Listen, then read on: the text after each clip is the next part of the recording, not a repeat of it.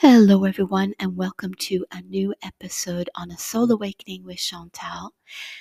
Today, I'd like to read a small section from my book, Dance of the Form. Freeing yourself. Then there comes the day to make the move.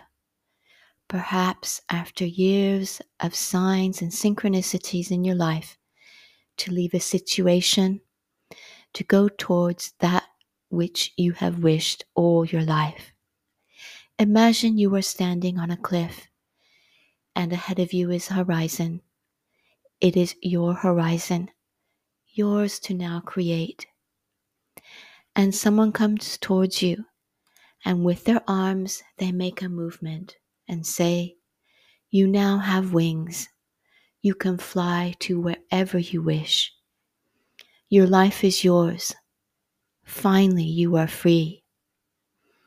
And as you were standing there, feeling the wind blowing through your hair and the sun shining down on you, your feet touching a soft terrain, wings began to sprout through your back.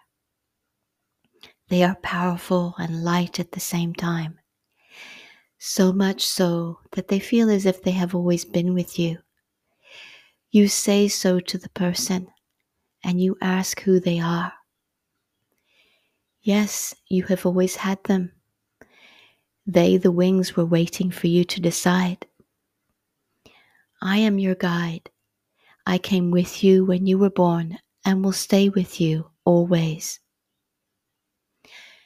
Your guide again points to the vista and tells you he is the symbol of all the synchronicities and signs in your life, and that he has simply appeared more strongly in recent times of strife, sorrow, and doubt, so as to push you towards the next vital step your life. It is time to go now, you hear, and you feel your wings move at his words as if a signal has been given Yet suddenly, a terrifying, chest pounding fear accompanies this, and you begin to step back, to doubt and wonder who this person really is that gave you this information. Is this just a figment of your wishful thinking of what you want to hear, but can't possibly be true? Are these truly wings? Do they really work? And who is this so called guide? And they put a hand on your shoulder. I am your intuition and your dearest friend, always at your side.